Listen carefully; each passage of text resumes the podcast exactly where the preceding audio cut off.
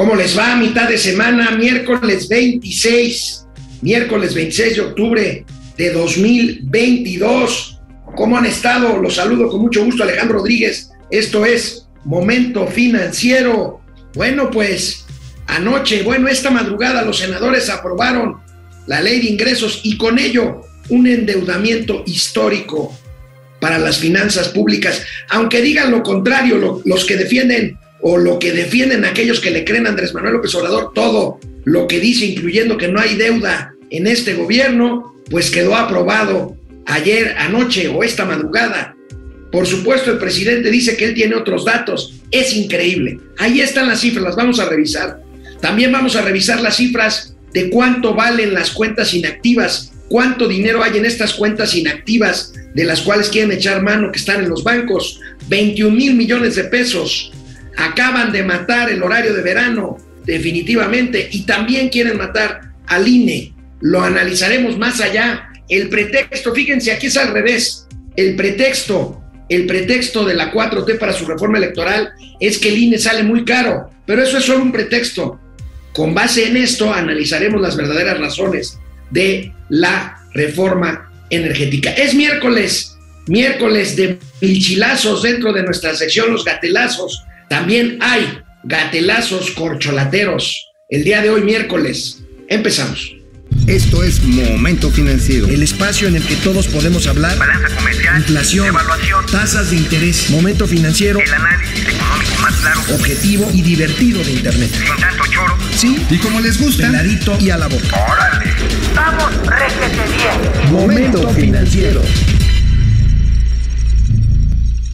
Bueno, pues eh, una larga sesión en el Senado que terminó esta madrugada para aprobar la ley de ingresos 2023, que no es otra cosa sino desglosar de dónde salen los ingresos para el gasto que se va a discutir a partir de ya en la Cámara de Diputados, de dónde salen los dineros. Bueno, pues la mitad salen de los impuestos, pero de la otra mitad, una buena parte, ¿qué creen? es deuda. Sin quitarle una sola coma, los senadores avalaron esta madrugada esta ley de ingresos y con ello un endeudamiento histórico que llevará al déficit fiscal, o sea, la diferencia entre lo que se gasta sobre lo que se ingresa, de más del 3% como proporción del PIB.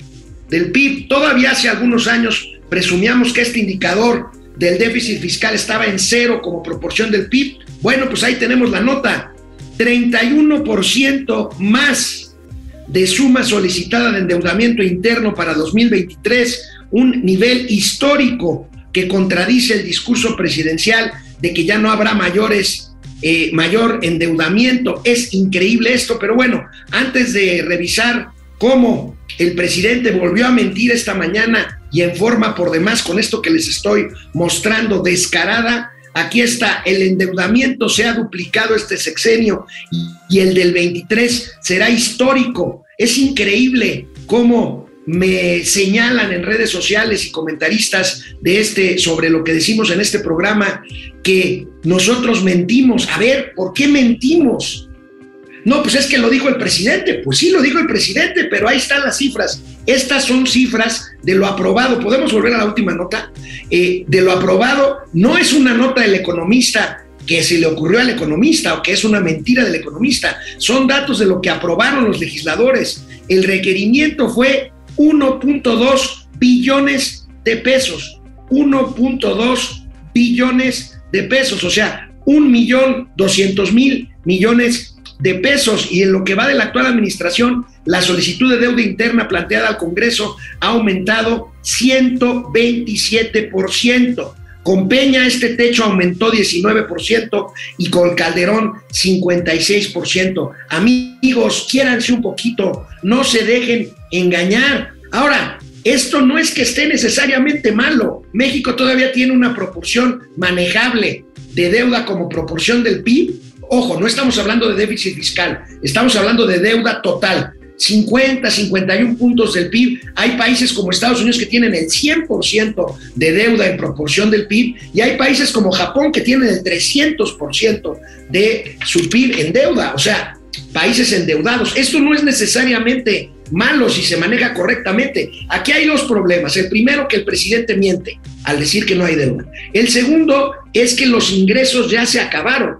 Y entonces sí estamos ante un problema de estar a la puerta de una crisis fiscal, de una crisis fiscal que simplemente los dineros ya se terminaron, por eso este endeudamiento pavoroso. Pero bueno, Mauricio Flores ahorita se conectará, eh, calcula que este endeudamiento puede llegar hasta 1.4 billones de pesos. Pero bueno, aquí el tema, amigos y amigas de Momento Financiero, es lo que dice esta misma mañana el presidente. Miren, híjole, es que de veras sigo sin poderlo creer. Se le ha pasado años diciendo que no hay deuda y hoy dice que sí hay, pero menos que con los priistas o los panistas. Es increíble. Pero eh, ellos pues no alcanzan a entender y entonces sin deuda, aún cuando se nos cayó la economía, el tiempo que llevamos, este, mucho menos deuda contratada que la de Calderón y que la de Peña Nieto.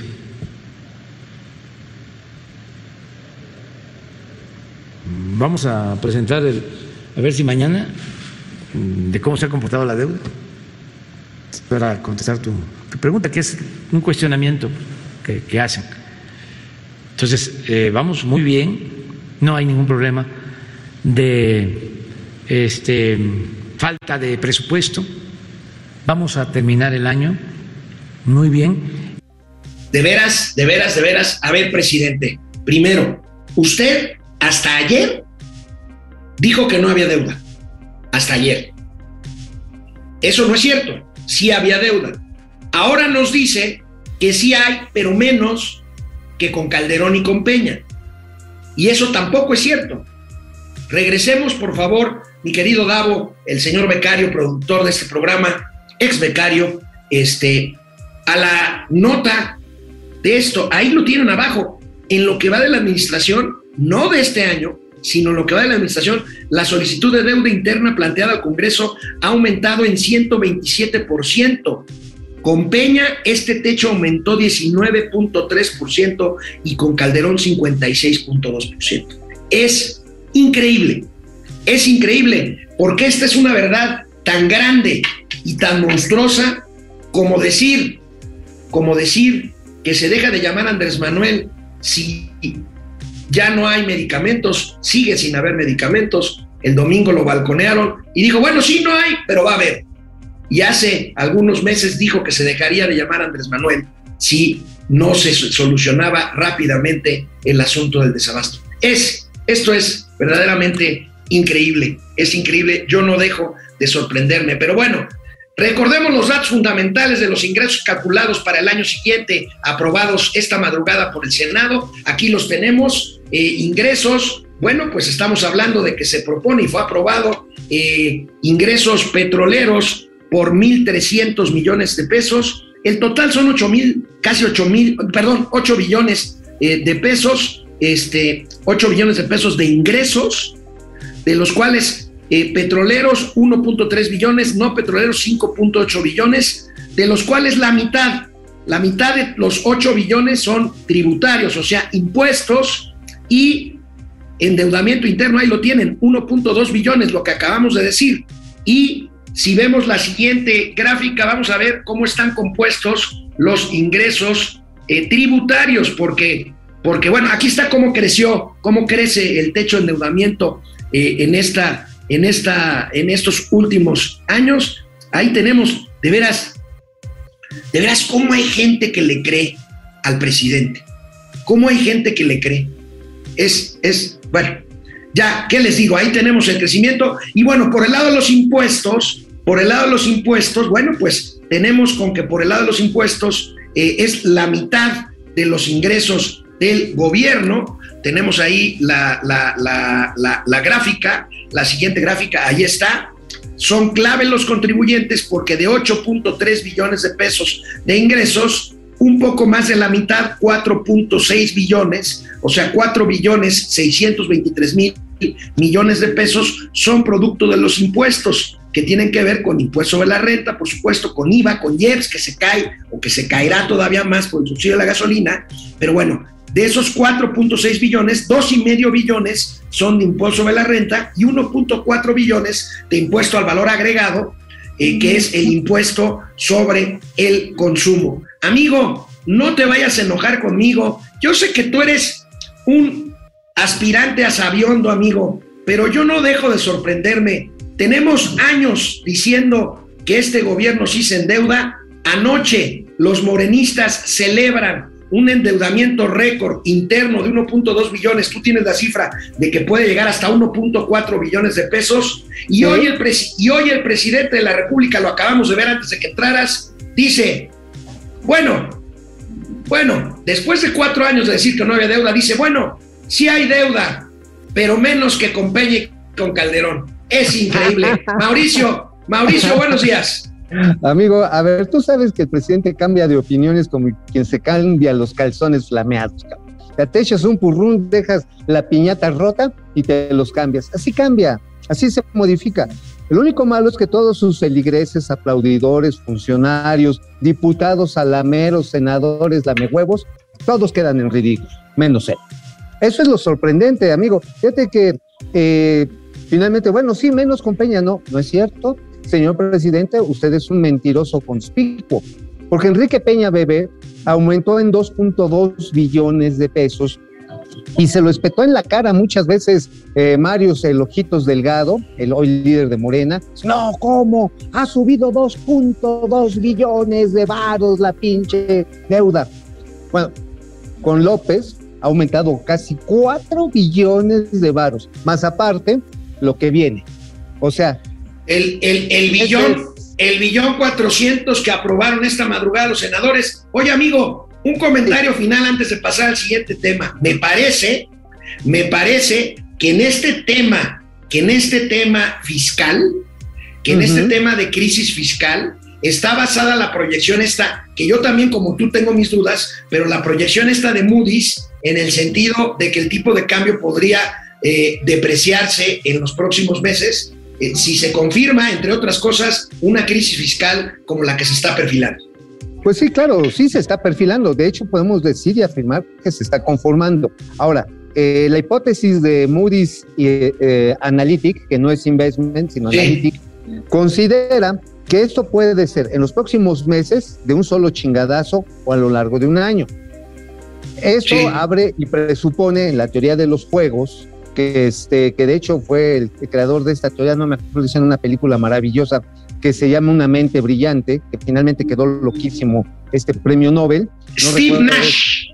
Steve Nash. Steve Nash fue el que lo desarrolló, la teoría de los juegos. Supone que a cada acción corresponde una o dos o más acciones. Y obviamente está la acción que tenga que tomar en su momento la Secretaría de Hacienda con el gasto público, las decisiones de política monetaria que tenga que hacer Banco de México, las decisiones de los consumidores, las decisiones comerciales que vaya a tomar México en el TEMEC. Hay una multiplicidad de elementos que van a determinar en qué medida vamos a generarnos o no una crisis fiscal. Amigo, te estás acercando mucho a, la pantalla. Perdón, perdón, perdón. Te estoy viendo hasta los pelitos de la nariz, compadre. Oye, te, te iba a decir que te iba a comprar un depilador de esos así para sacar el mocoyoco enterrado. Ah, pero bueno, para rematar eso, eh, amigo, creo que lo relevante eh, de pues, del escenario de presión sobre los ingresos presupuestales se dio ayer en la Cámara de Senadores donde todos la, toda la oposición, la oposición en bloque que votó en contra, fueron los supuestos que tú tanto has expuesto con claridad meridiana. O sea, has dicho, oigan, crecer al 3% o 1.2% va a estar muy cabrón. No, no, está, está cachetes, amigo. Oye, y nobleza obliga. A ver, dime, dime, dime. No, y además, inflación a 3%, no mamar, ojalá No, no, no, ojalá ya se fuera. Establecen que el dólar no se va a mover en todo el año. Ah, ah. ¿Sabes, por cierto, qué es de pedir una interplanetaria intergaláctica? A ver, venga. Ahí les va. Raquel Buenrostro va a comparecer en las próximas dos semanas ante el Pleno de la Cámara de Senadores. Ojalá y, sea, ojalá y sea para hablar del tema de la negociación comercial. Uh, no, es, ese es el tema. Ah, qué bueno, es es una buena tema. noticia. Es una buena noticia. Ahora, ¿qué, te- qué irá a decir? ¿Cómo se va a poner frente al Senado? Que finalmente el Senado es el que tiene que ratificar o no ratificar los acuerdos comerciales de México con el mundo. Ahí vamos a ver cuáles son las intenciones reales del gobierno mexicano en la discusión de energía que se tiene en el tema. ¿ok? O sea, Muy bien, será muy bien, amigo. Oye, amigo, nobleza obliga. Hace una semana dimos aquí tú Ajá. y yo la nota de que el gobierno va, hablando de crisis fiscal, está buscando dinero por todo el mundo y Ajá. hablábamos de que el dinero va por las cuentas que no tienen movimientos durante tres años primero y seis años después. Bueno, aquí calculamos que el monto de esas cuentas podía rondar en total los 10 mil, 11 mil millones de pesos. Bueno, Una semana después, la Comisión Nacional Bancaria y de Valores da a conocer la cifra, amigo, son 21 mil millones de pesos. Es un, es un platillo suculento para las No, finanzas bueno. públicas. No, bueno, pero, pero mira, como son de dragoncitos, se lo van a mamar en 15 días. A ver, están repartiendo en este para pensión para adultos mayores para este año, para el 2023, algo así como 330 y 338 mil millones de pesos. Es el programa más voluminoso. Esos 21 mil millones de pesos no van a durar, pero ni para el arranque, güey. Van Son menos, meses. son menos del 10%. Por cierto, amigo, estaba viendo ayer, soy masoquista, estaba viendo la comparecencia en el Senado de la, de la secretaria de Desarrollo Social, eh, Ariadna Montiel. Qué cosa de funcionarios, amigo. Hablaba, no se preocupen, como ya están considerados constitucionales las transferencias de las pensiones a los viejitos y otros programas sociales, eso, ese dinero ya está hipotecado. Dijo, bueno, primero, es una gran ignorancia porque hipotecar quiere decir otra cosa, pero en el fondo tiene razón, están hipotecados porque son recursos que a ver después quién paga, amigo, porque no van a alcanzar.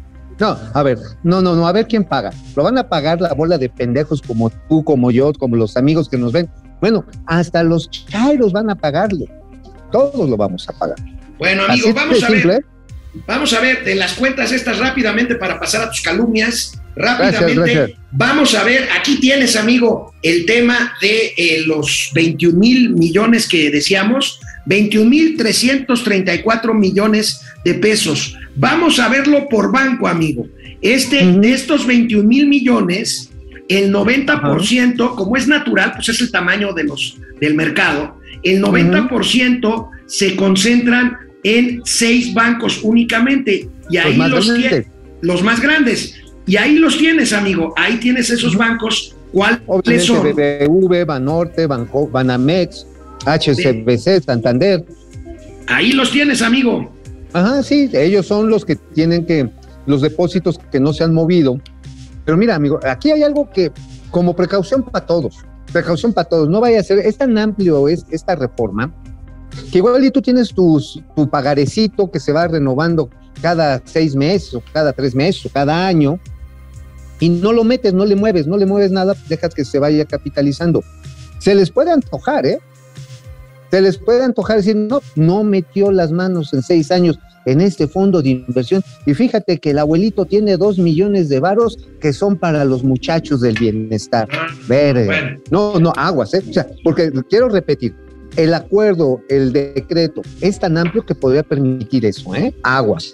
Bueno, oye, amigo, hablando de bancos, hoy en tu columna de La Razón escribes que hoy cumple años uno de los bancos.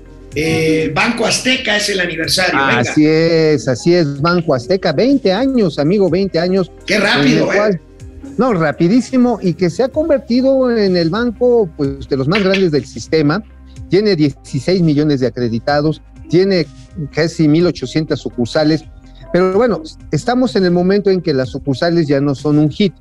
Tú cuando eras jovencito como yo, jóvenes, hermosos No, bueno. poetas, eh, el Mira- banco más chingón era el que tenía más sucursales, ¿no? Claro, claro, claro. Y, y Bueno. era, era, todo, era todo un acontecimiento ir al banco hasta la fecha, amigo. Y no lo digo peyora- peyorativamente, los viejitos, las viejitas que ya están va. jubilados, que no tienen muchas cosas que hacer, se arreglan e ir al banco eh, representa todo un acontecimiento. Lo que pasa es que eso ya cambió. Bueno, acuérdate que en las fechas navideñas los ahorradores, los cuentavientes le llevaban su regalito a su cajera, a su gerente le llevaban que si la botellita, el perfumito, la cajita de galletas. Digo, no sé si a ti te tocó ver galletas, pero este, sí, había ese tipo de convites en esos momentos. Ahora, eh, pues es una aplicación, una aplicación y Banco Azteca tiene BAS, que es Banco Azteca, es una aplicación súper potente.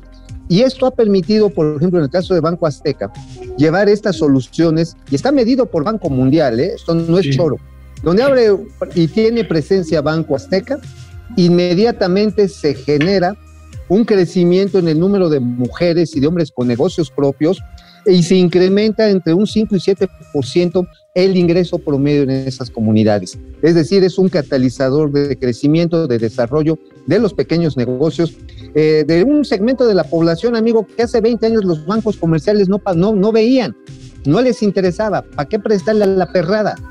Y hemos visto que el negocio de prestarle a la perrada, de financiar a la perrada, se ha convertido en uno de los grandes negocios del sistema financiero, no solamente de Banco Azteca, yo diría que bancos como, como el mismo HCBC, Santander, que tiene una línea de pymes muy interesante, y no, bueno, menos más como eh, el banco Compartamos, cuando ya tiene otro nombre, este, Acertia, ¿no? Se llama. Eh, y de tal manera que este pionero de la banca popular Banco Azteca cumple 20 años y como dirían los clásicos, los que le siguen, amigo. Oye, nada más, nada más rápido, en la columna menciono, iba, iba a ser mi tema principal, pero bueno, nobleza obliga, la verdad es que Azteca es una gran institución bancaria, el tema de que ya la semana que viene le toca a Alonso Ancira soltar 100 millones de varos al gobierno federal por este supuesto truco con vender con trampa agronitrogenados al gobierno federal. Yo he sostenido aquí que no existe tal truco. El asunto está en que para pagar esta lana, y nos chismean de muy buen nivel, el señor Ancira está dejándole de pagar a sus proveedores en Altos Hornos de México. Cuando me dijeron que, ay, no mames, ¿cómo es posible que don Alonso Ancira, tan millonetas, esté siendo un pulero con los proveedores? No, pues que me pongo a revisar la prensa local, tirados al suelo, transportistas, eh, repartidores de piezas, talleres mecánicos, eh, buena parte de la economía de Coahuila, no sé si la mitad o una tercera parte depende de Altos Hornos de México, y con todo y que tiene precios muy altos el acero, y a pesar de que en su momento le congelaron los, eh, las cuentas, pues ya se las liberaron a Altos Hornos de México, amigo, pues este, no está bien eso, y menos, porque aquí está el chisme eh, picoso, pinche chisme. Cachetón. culero, cachetón, culero, así. ¿Qué crees que dicen que anda financiando la campaña del senador Guadaña? De Armando Guadiana, ¿a poco este? Sí, Alonso Ahora, son, son, son, ambos, ambos son carbones, o sea, tiene que ver con, con el carbón, con la industria carbonífera. Claro, porque por un lado Guadaña compra a trasmano el, le dicen tercerización, pero realmente es una objetada. Compran el carbón a, pues, a, a hoyos inmundos, que hay 30 mil en Coahuila, los consolida y a través de un hermano o algún familiar político, tiene un hermano el señor Guadaña, te lo vende a Altos Hornos de México. Oye, amigo, pues se me hace que van a tirar su dinero ambos, Ancira y Guadiana, porque se me hace que el PRI va a retener Coahuila. Así es. Ahora, Ricardo Mejía, el subsecretario de Seguridad Pública, anda con el chile desenfundado de que quiere ser el, el gobernador. Le van a echar también ahí toda la galleta el gobierno federal para ver si se apaña Coahuila. Pero como bien dices, el PRI no va a dejarse, no va a ser un día de campo, los chingadazos van a estar de avaro. Bueno, amigo, rápidamente, porque sé que ya te tienes que ir, ahorita me cuentas qué vas a hacer. Este, Ajá, sí. eh, en el Independiente, ¿qué traes? Bueno, en el Independiente, a ver, échenme ahí la del Independiente, por favor, por favor. Pues mira, algo que habíamos comentado de los dislates de doña Claudia Sheinbaum. Qué manera de ponerse en la madre ella sola. A Cavani, su propio secretario de, de Desarrollo Económico, tres días antes de sus desafortunadas declaraciones de la regenta en contra del Fórmula 1, este, sacó un comunicado diciendo, no mames, nos va a ir a toda madre con el Fórmula 1. 15.536 millones de pesos entre venta de boletos, hospedajes, servicios a las escuderías, restaurantes, toda la contratación de personales, o sea, la puerta grande para la gran fiesta de Día de Muertos en la capital. Y sale con su batea de babas la regenta. Ay, no, a mí no me gustan los privilegios, no me gusta que regalen boletos. Ay, no, eso es muy fifi para mi gusto. O sea, o sea, Claudia, ¿eres así o así naciste? ¿O nada más es para agradarle al presidente? Esa es la pregunta.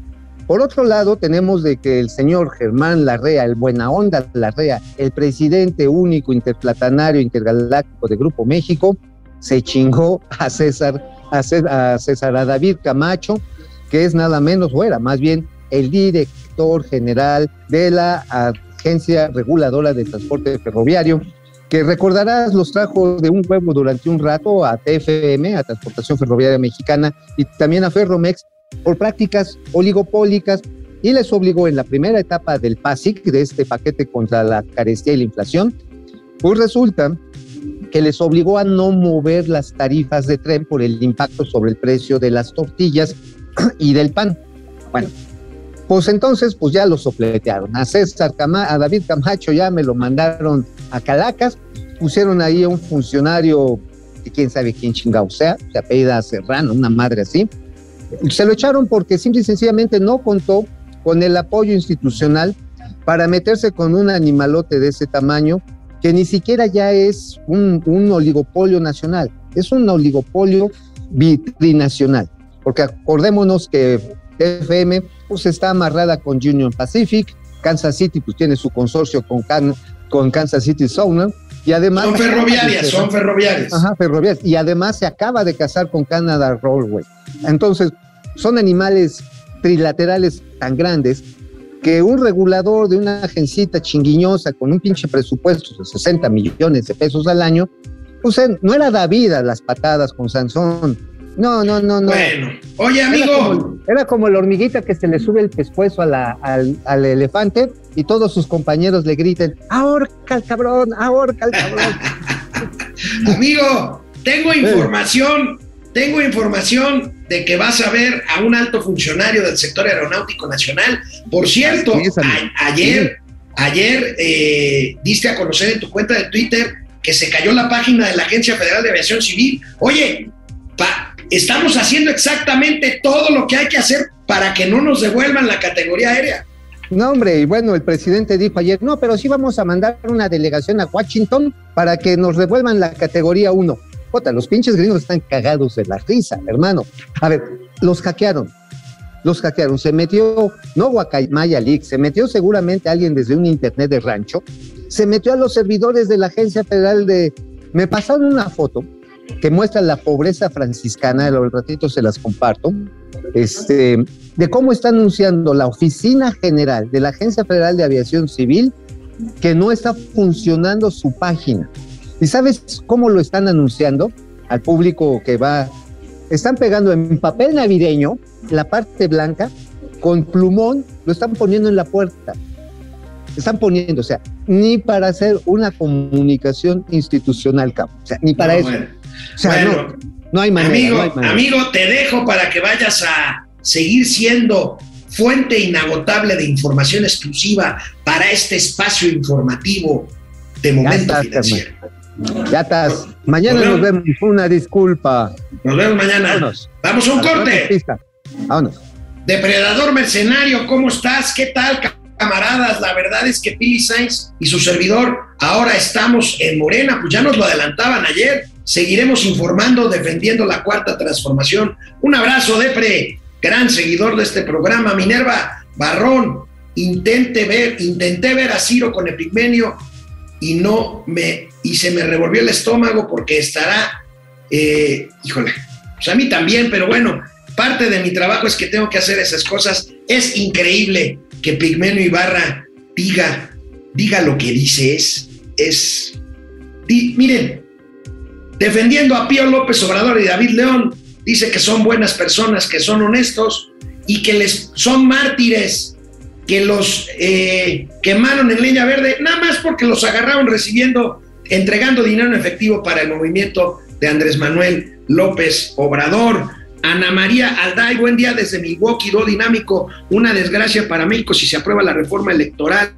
El tema de la deuda del sistema de salud de Pío López son muestra de la burla hacia el pueblo. Ahorita vamos a hablar de todo eso, mi querido, eh, mi querida Minerva. José Almazán Mendiola, ¿quién le escribirá el guion a la Vilchis? Pues gente de Jesús Ramírez Cuevas. Eh, Alejandro Méndez desde Querétaro, Elpidio Ortega, saludos y hasta los infiltrados. José Luis Flores, buen día, cada día aprendo más y me da miedo el futuro de México. Bueno, Carlos González, la deuda externa, perdón, eterna, sumar 50 mil millones de dólares a un billón, eh, eh, serían, sí, este, 50 mil millones de dólares son, sí, un billón, un billón de pesos. Luis Alberto Castro, buenos días, Vox Boni, tío Sam, Pupi Noriega, amados tíos, hermoso día, los quiero mucho, mucho. Nosotros también. Pupi, doctor Serrano, si ya hay martes de Jaguar y miércoles de León, ¿qué tal si hacemos el viernes de Ratón Loco? Buena idea. Para los gatelazos, viernes de ratón loco. Recuerdan, dice Juan Ramírez, cuando hablo decía, no viviré en Los Pinos, me mudaré a una pequeña casa cerca del Palacio Nacional. Ellos apuestan a la falta de memoria. No, Juan, no estoy de acuerdo contigo. No le apuestan a la falta de memoria, le apuestan a la mentira con tu más descarada y diaria. Así, así es. Pierde el Rosario, saludos a Tongoleli y Rarotonga de las Finanzas desde Tampa, Florida. Para mí, el caca siempre se ha llamado Inglorious Bastard López, dice el doctor eh, eh, Serranov. Eh, Antonio Pedraza, buenos días, tíos y financieros. Ahora que le quitaron la agenda nacional, manda a su secretario de gobernación y le ayuda a recuperarla. Bueno, pues sí.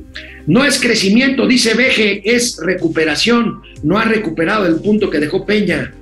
Bueno, Carlos González, la demanda de paneles de arbitraje de Estados Unidos y Canadá contra México será en noviembre, después de las elecciones en Estados Unidos. Estoy de acuerdo, después del próximo martes 8 de noviembre, de este martes en 8. José Tenorio, buenos días, tíos financieros, aquí contento de escucharlos y también saber cómo se manifiesta hoy la nueva pareja presidencial, Pili y Depre. Beatriz y Andrés Manuel, saludos desde la tía Juana. Carlos Hernández, lo increíble es que el peso se siga sobrevaluando. Me pregunto cómo le estará haciendo para que no pierda valor. Ya lo comentamos, Carlos, es un tema del diferencial de tasas y de eh, las remesas. Eh, el diferencial de tasas hace atractivo el peso mexicano y eh, las remesas también fortalecen porque es llegada de dólares a México, aunque, bueno, pues, ¿qué te puedo decir? ¿Qué te puedo decir? la crisis fiscal puede desatar un periodo eh, de, depreciación de la moneda. Teo Rangel se mocha con 50 pesos. Muchísimas gracias. Bueno, Minerva Barrón, ya la habíamos saludado desde Milwaukee, Ana María Alday. Una desgracia para México si se aprueba la reforma electoral, el tema de la deuda del sistema de salud y Pío López. Ya lo habíamos este, leído. Carlos Sam, Alex, ¿en qué año trabajaste en Vancomer y en qué, en qué área estabas? No te recuerdo. Carlos, tu apellido se me hace conocido. Mira, yo estuve en dos, en, dos eh, periodos diferentes, muy cortos, en Vancomer. El primero estuve en 1996 en el área de comunicación externa y luego me hice cargo en el 2000, en el 99-2000 de eh, la vocería del banco eh, cuando el proceso de adquisición de acciones de takeover pues por parte de BBVA Probursa. Ahí estuve dos pequeños periodos en Vancomer, en el área de comunicación, que es lo único que he hecho y que sé hacer en mi vida profesional. Vámonos de regreso con la información. Vamos a analizar el tema del INE. Bueno, amigos, amigas de Momento Financiero, les comentaba, el Senado trabajó hasta tarde o hasta temprano, como lo quieran ver, hasta la madrugada de hoy. Esa es la, la buena, la mala es, o la buena para los senadores, la mejor es, este, es que eh, es que me está mandando aquí un mensaje un colega. Este, la, la, mejor para los senadores es que se van de puente de muertos, regresan hasta dentro de mañana en ocho. O sea, pues ya saben cómo se las gastan. Bueno, pero esta madrugada, aparte de la ley de ingresos, el Senado también clavó el último clavo en el ataúd del horario de verano, que este año termina el próximo domingo. Recuerden, el próximo domingo retrasar una hora relojes antes de irse a dormir el sábado, pero ya no volverá el horario de verano, por lo menos en este sexenio. Ha sido derogado el horario de verano por mayoría morenista, es algo que nunca le gustó al presidente de la República. Y por otro lado, recuerdan que aquí les anticipamos que venía una iniciativa para aumentar los días de vacaciones eh, obligatorios para los empleados de formales de empresas. Bueno, bueno, pues esta quedó en stand-by, quedó pendiente en el Senado. Alguna llamada recibirían, alguna cosa pasó ahí, pero bueno, vámonos a, otro, a otra posibilidad de muerte que es verdaderamente eh, pues ominosa y sería desastroso para este país. Ayer empezaron en comisiones la discusión de lo que quiere el presidente López Obrador a través de su mayoría morenista, una reforma electoral, cuyo pretexto es, vamos a empezar por el pretexto. El pretexto es que el INE es muy caro y entonces hay que hacerlo más barato. La verdad es que aquí la discusión empezaría sobre qué tan caro es y si la democracia que tanto trabajo nos ha costado, pues debe de ser cara o más barata. Ese es el pretexto. Vamos a ver. El INE cuánto cuesta. Vamos a ver esta, esta información que les traigo por aquí para que la veamos, para que la veamos juntos. Fíjense, el INE vale en presupuesto anual para el 2023 14.400 millones de pesos. ¿Eso es mucho o es poco? Creo que tratándose de la democracia y con tanto trabajo que nos costó, por cierto, el presidente López Obrador como opositor fue impulsor de las reformas que dieron lugar al IFE primero y al INE después. ¿Por qué lo quiere desaparecer ahora? Ahorita vamos a ver. El pretexto es este, el dinero. Bueno, 14.400 millones palidecen frente a 104 mil millones, menos del 10% de lo que costó el AIFA, más o menos lo mismo, la misma proporción de lo que significó el fideicomiso aduanero que fue suprimido para agarrar ahí los recursos, un 5% de lo que vale o de lo que costará, costará el tren Maya y más o menos igual de lo que costó o costará porque no está terminada dos bocas. Ahí tenemos, este es el pretexto, amigos y amigas de Momento Financiero. Y es el pretexto también para traer el tema a esta mesa que es financiera y es económica. Pero aquí tengo que pasar a lo político, la realidad. La realidad es que el presidente de la República llegó al poder por la vía democrática y no lo va a querer soltar, así sea derrumbando las vías democráticas. No sé si para él mismo o para quien él decida que sea su sucesor y tener una autoridad amor. Vamos a ver de qué estamos hablando con esta reforma que está planteando Morena y que es una barbaridad. Es eliminar al INE. Eliminar al INE, que es un contrapeso, que ha sido un dolor de cabeza para el presidente, que no le gusta al presidente. Crear un Instituto Nacional de Electores y Consultas, pero lo de menos sería cambiar el nombre. Esto sería centralizar elecciones, desaparecer los, órganos electorales estatales y pasar de 11 a 7 consejeros que serían nombrados disque por elección popular. Imagínense nada más una elección popular organizada por el nuevo instituto, controlado por el presidente López Obrador. Eh, y bueno, el presidente del, del, instituto sería el más votado de los candidatos a consejeros y ante la falta de un consejero el Congreso designaría al sustituto. Eso por el lado del INE. Por el lado del tribunal, que también ha sido un dolor de callos para el presidente, bueno, pues eh, eh, cambiar, cambiar también la constitución y la forma de integrar el tribunal electoral que absorbería todos los tribunales locales. En fin, lo que quiere el presidente es, lo que quiere el presidente es controlar, centralizar y controlar las instituciones electorales. ¿Para qué? Pues para manipular las elecciones. Tenemos aquí otro cuadrito con otra parte de lo que significa esta reforma electoral.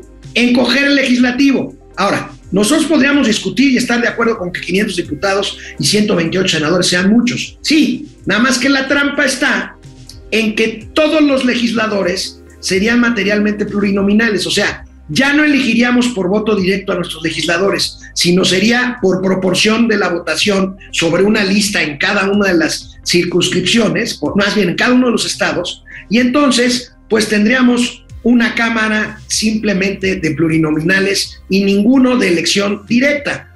Los plurinominales garantizan contrapesos, ¿por qué? Porque se les da diputados a los partidos menos votados. Bueno, aquí al revés, le daríamos todo el poder a los, a los partidos más votados. Y por supuesto, Morena está pensando quedarse en ese papel en los próximos años. A lo mejor esto suena, suena muy complicado, pero aquí Yo creo que Reforma ha sido un extraordinario ejercicio. ¿Cómo estaría hoy el Congreso mexicano bajo las reglas que quiere imponer Morena? O sea, si el Congreso de actual se hubiera conformado con una ley electoral como la que propone Morena, hubiera quedado así. Esto es lo que quieren. Esto es lo que quieren más allá del pretexto de eh, los dineros. Si tenemos la gráfica, Davo, de cómo quedarían los congresos, aquí las tenemos. Fíjense, actualmente Morena por sí solo tiene mayoría absoluta, 55%, pero diputados está pues más o menos a mitades, 45%. Bajo las reglas de la nueva reforma, ahorita estaría 75%, aplastaría. En el Senado, actualmente su mayoría es de 59%. Por supuesto, no tiene mayoría calificada.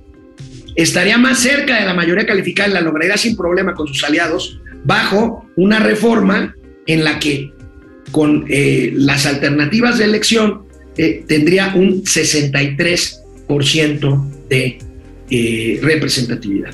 Ahí tenemos, esta es, esto es lo que quiere hacer el presidente, me parece que es un despropósito, me parece que hay que oponernos con todas nuestras fuerzas y señalarlo. Porque, porque el INE es ya de las pocas instituciones autónomas de contrapesos que nos quedan ante esta locura de autoritarismo, de imposición, de voluntarismo y de acabar con lo que tanto tiempo nos costó a los mexicanos y de lo cual se benefició López Obrador. Él dijo que le hicieron fraude en el 2006, nunca se lo probaron.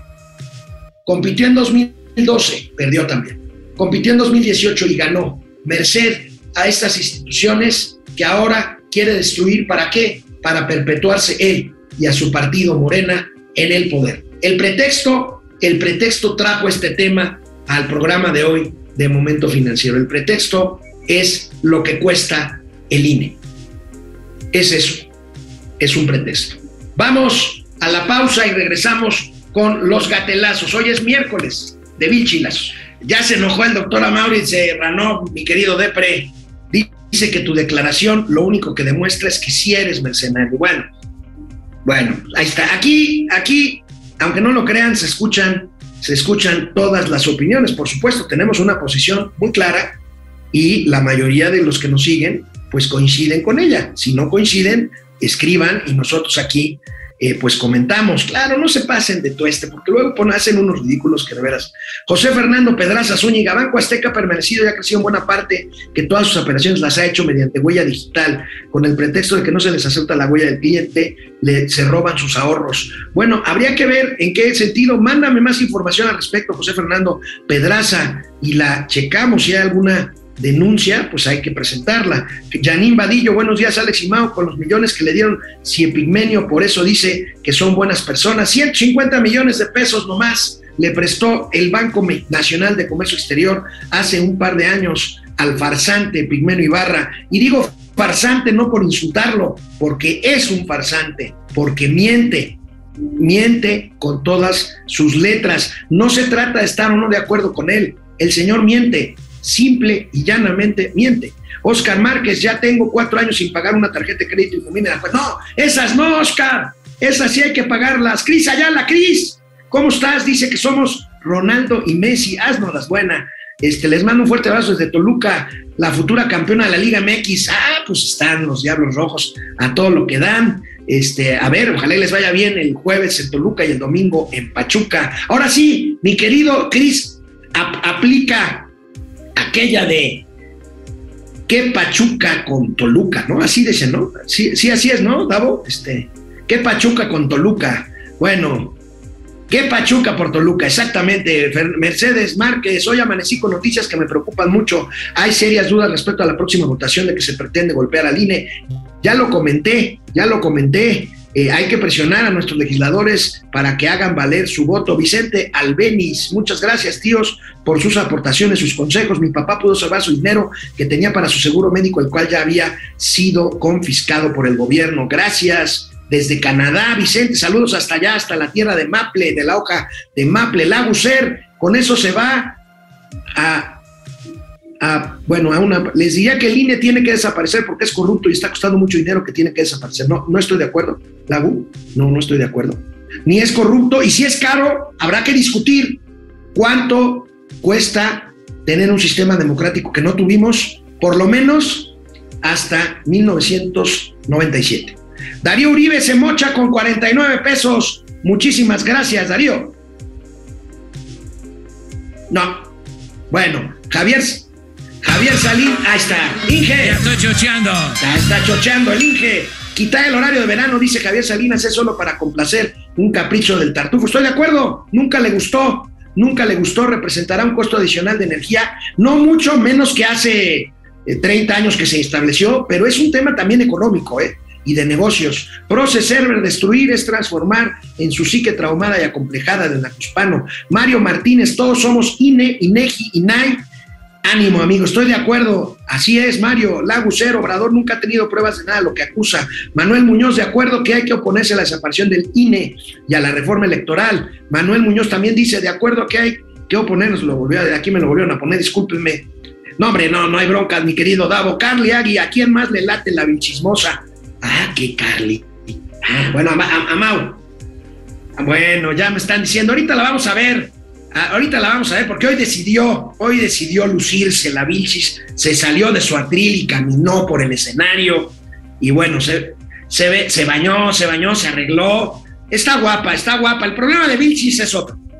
Oscar Márquez, el segmento de la señora Vilchis puede cancelarse para ahorrar. No necesitamos su imitación de Laura Broso. Bueno, vámonos con los catelazos. Vamos a ver a Vilchis con un vilchilazo de pasarela. Bueno, pues miércoles de vilchilazos. Bueno, miércoles de vilchilazos. Y aquí tenemos a la Vilchis que regresó después de una semana de veto. La semana pasada no estuvo y hoy, hoy se bañó, se peinó, se puso una minifalda. Eso no lo critico ni lo señalo de ninguna forma, ni para bien ni para mal.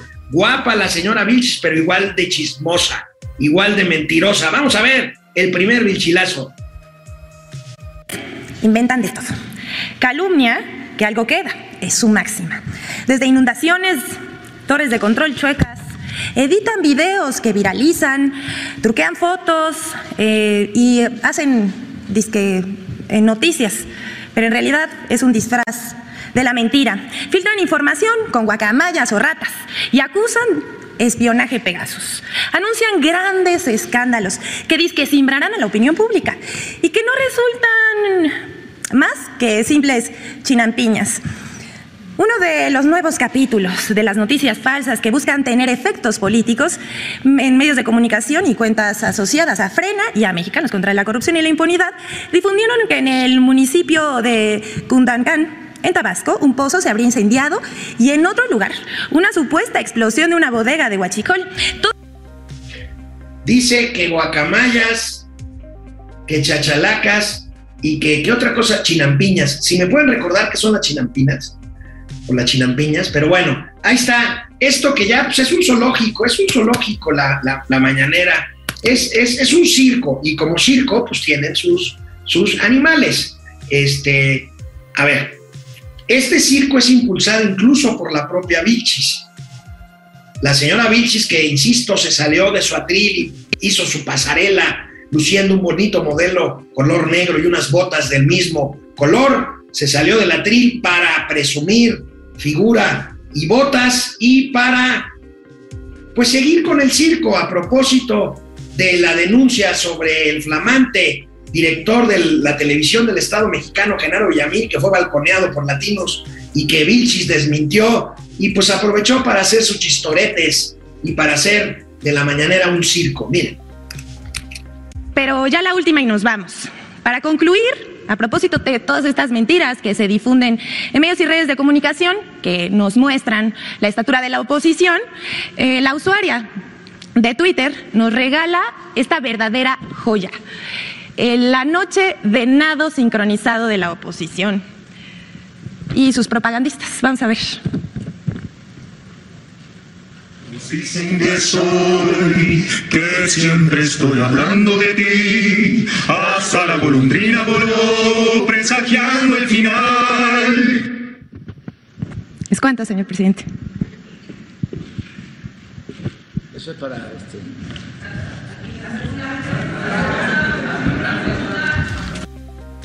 Bueno, pues ahí está este circo avalado por el propio presidente de la República, que pues dice que México tiene tiempo para que nos riamos un poquito, o sea, los problemas de México pueden esperar, también tenemos tiempo para el circo. Que si no es la chachalaca, la guacamaya, el jaguar, el león, la ardilla, este, todo eso. Bueno, pues ahí está el presidente de la República y gatelazos corcholateros el día de hoy. Bueno, el que se lleva se aguanta. Ayer la jefa de gobierno, en uno más de sus eventos de promoción, encendió el alumbrado público de las festividades del Día de Muertos aquí en la capital del país. Y bueno, pues insisto, el que se lleva se aguanta. Y Van Pipe le puso una tundida impresionante, bárbara, a la jefa de gobierno. Este es un gatelazo corcholatero. 3, 2, 1. Y el aplauso de todas y todos ustedes. Este es el encendido del alumbrado decorativo Día de Muertos 2022.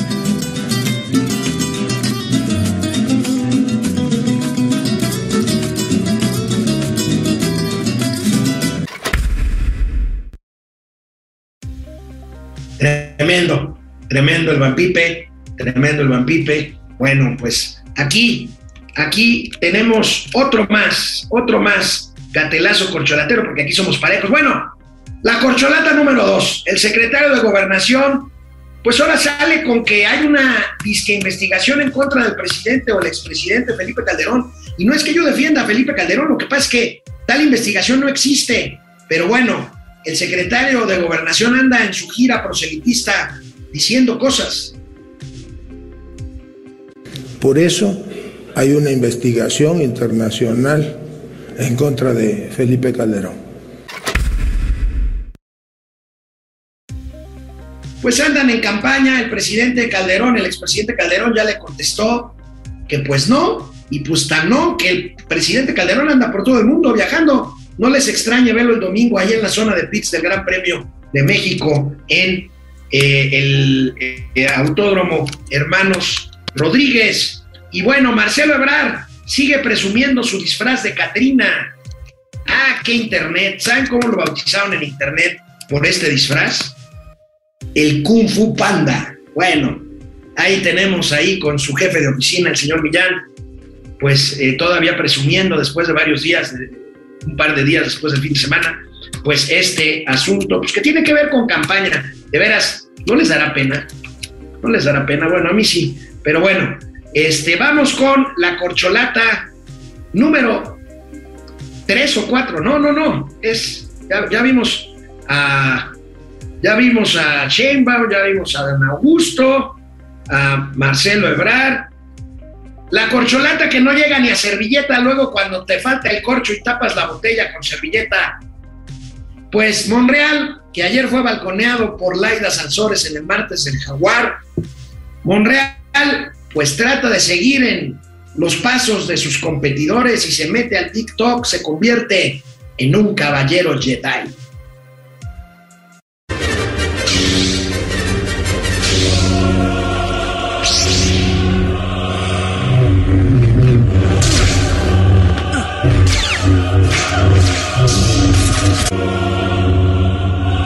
La fuerza nos acompaña.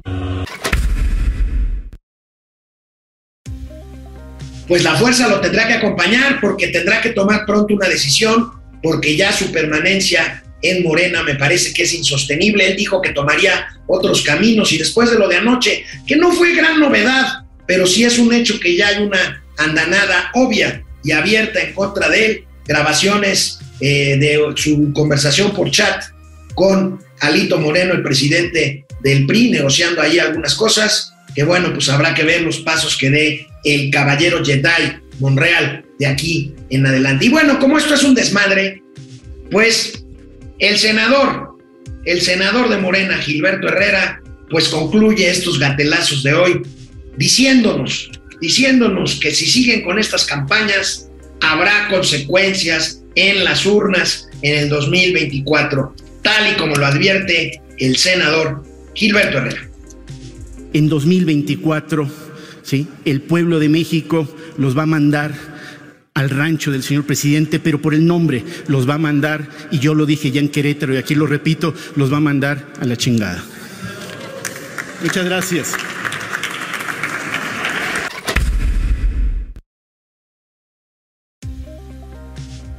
Pues a usted, senador, y a sus compañeros, porque yo no voy a estar en ninguna boleta. Bueno, amigos, amigas de Momento Financiero, me dio mucho gusto estar aquí con ustedes. Nos veremos mañana ya, jueves, aquí en Momento Financiero. Hasta mañana. Cuídense.